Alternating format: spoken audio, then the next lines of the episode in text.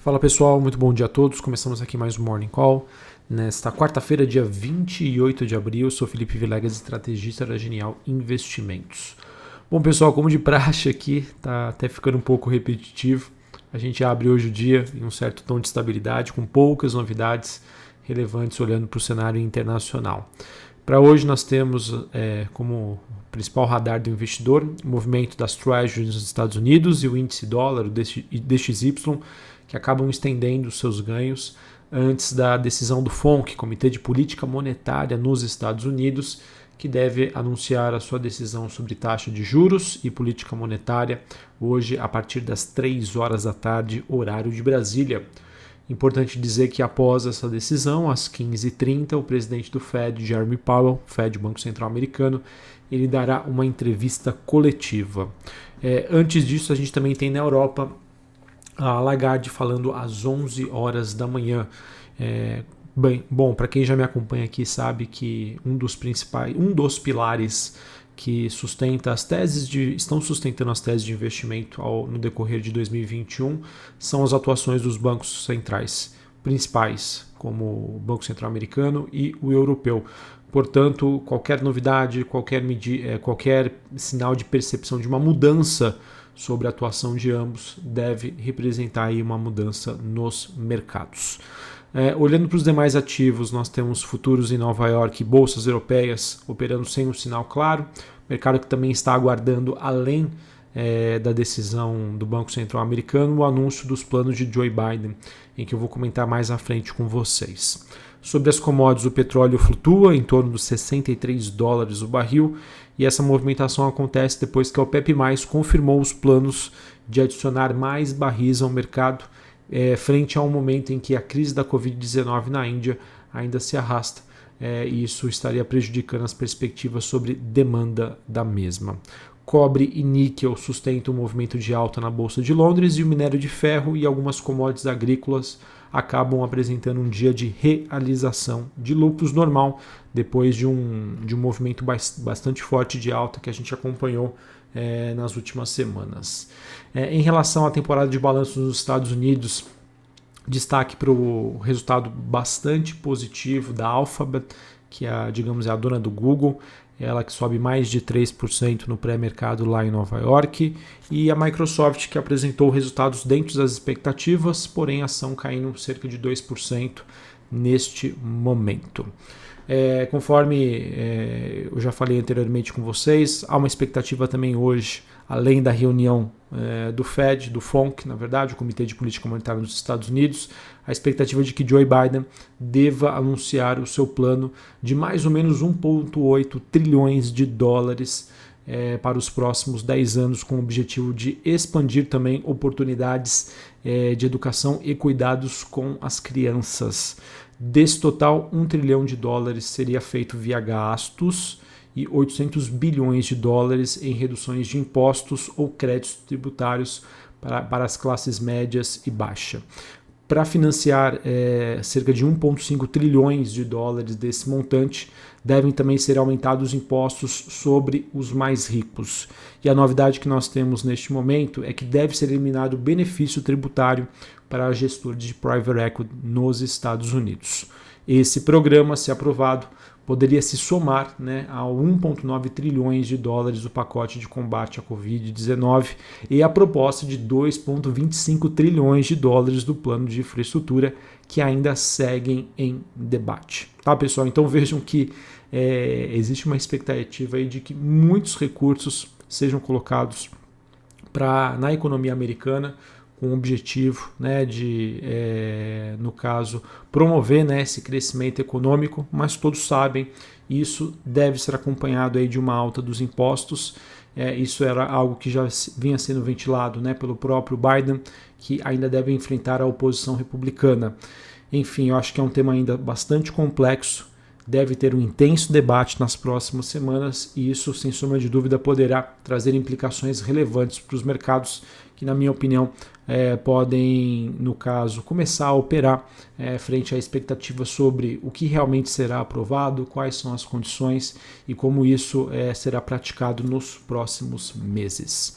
Em relação ao Brasil, a gente teve, acho que como principal destaque, além da instalação da CPI da Covid-19 ontem aqui no Brasil, o ministro da Economia Paulo Guedes decidiu pela alteração sobre o comando de áreas centrais da sua pasta é, para melhorar tanto o desempenho da sua equipe como a relação com a classe política após o grande desgaste que acabou acontecendo na formulação do orçamento. Ah, essas movimentações elas foram fei elas são feitas enquanto líderes partidários elevam então a pressão para que o Ministério da Economia seja desmembrado, mas integrantes aí da pasta dizem aí que negam essa relação. Segundo Paulo Guedes, com as mudanças, o objetivo seria a facilitação dos negócios com o Congresso e também outros ministérios. Dentre as principais mudanças, nós tivemos Bruno Funchal assumindo a Secretaria Especial da Fazenda no lugar de Valderi Rodrigues. Outra notícia que nós temos, pessoal, é sobre o governo do Rio de Janeiro que recebeu as propostas para todos os quatro blocos de concessões de saneamento que serão leiloados perdão, na próxima sexta-feira.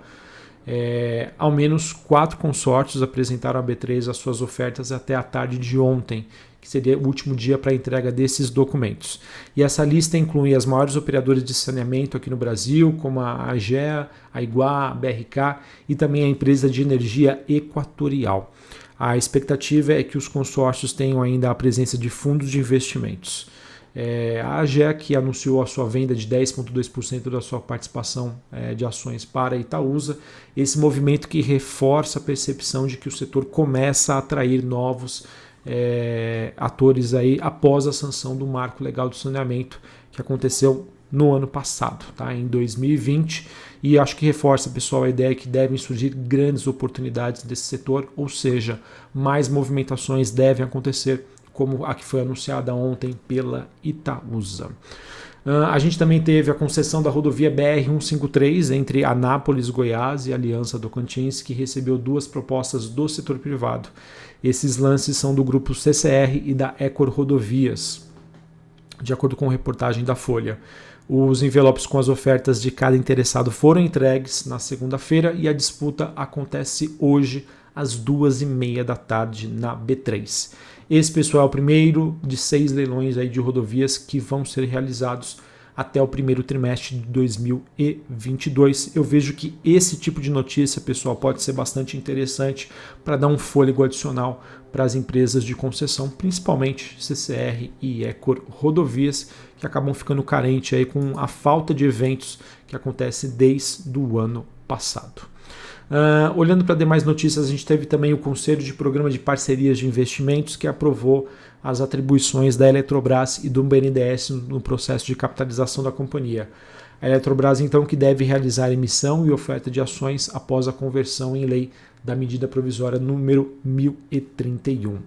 JBS, que lançou seu aplicativo blockchain com o objetivo de rastrear fornecedores indiretos passo para garantir que as fazendas em toda a sua cadeia de abastecimento não, não estejam contribuindo aí para o desmatamento na Amazônia.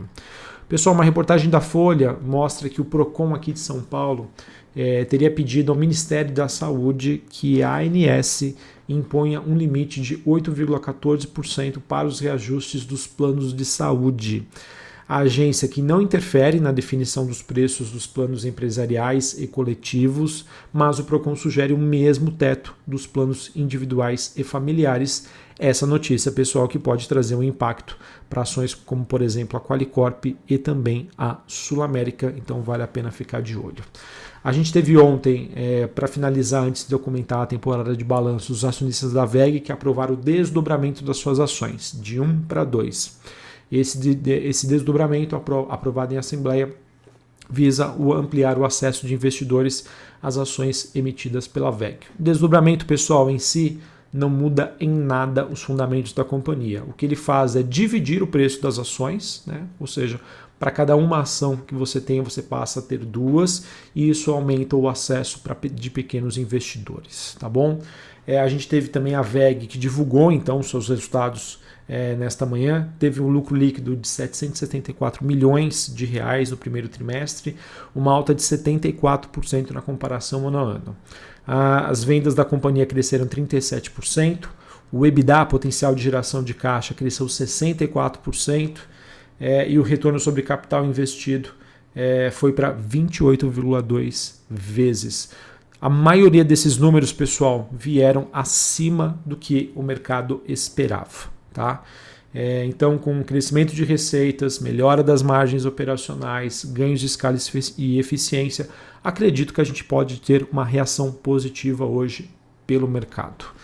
Uh, além da VEG, a gente teve o resultado de Cielo, que apesar de ter reportado uma alta de 45% no seu lucro na comparação ano a ano, é, me chama a atenção para que esse número tenha sido aí motivado por impactos positivos não recorrentes relativos ao licenciamento e reversão de provisões relacionadas à rede de cartões Elo. É, se a gente olhar o resultado consolidado, a gente vê ainda um, que o mesmo continua a ser impactado negativamente por receitas fracas e perdas operacionais, como por exemplo a Cateno. E acredito então, pessoal, que isso possa, é, enfim, interferir aí no, no, no, desempenho hoje dos papéis da Cielo, já que os resultados em linhas gerais ainda apresentam tendências fracas ou negativas para a companhia. Uh, Movida, pessoal, reportou resultados fortes, mas digamos em linha com o que o mercado já esperava. Da parte positiva, segue um aumento das margens do, do segmento Rent-A-Car, né, o RAC de aluguel de, de automóveis. É, isso acaba refletindo maior controle das despesas e também um apoio aí na recuperação das tarifas ao longo dos trimestres, além de uma perspectiva positiva de seminovos, sendo confirmando aí um bom momento de lucro para a indústria. Pessoal, queria abrir um parênteses aqui com vocês. Já é um tema que eu trouxe, é, não sei se eu trouxe aqui diretamente no Clubhouse, mas eu venho comentando nas lives que eu faço lá no YouTube da Genial, no Morning Call no fechamento, que a gente vê um movimento muito forte é, de valorização da venda de seminovos lá nos Estados Unidos. Tá?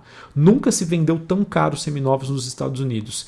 E eu acredito, pessoal, que se essa tendência também for observada aqui no Brasil, já que a gente tem um gap olhando para a indústria automóveis, de automóveis aqui, não somente no Brasil, mas em todo o mundo, isso pode criar um cenário bastante construtivo, não somente para a Movida, mas para toda a indústria é, de locadoras de veículos e que também agora estão cada vez mais explorando a venda de seminovos. Tá? Se a indústria, por conta né, de, de impactos na, na sua cadeia, falta de, de, de peças, é, não está conseguindo produzir veículos né, para atingir uma demanda né, que já existe, essas companhias que hoje têm essa frota e que já praticam a venda de seminovos podem se favorecer deste cenário. Tá? Então acho que vale a pena ficar atento nisso.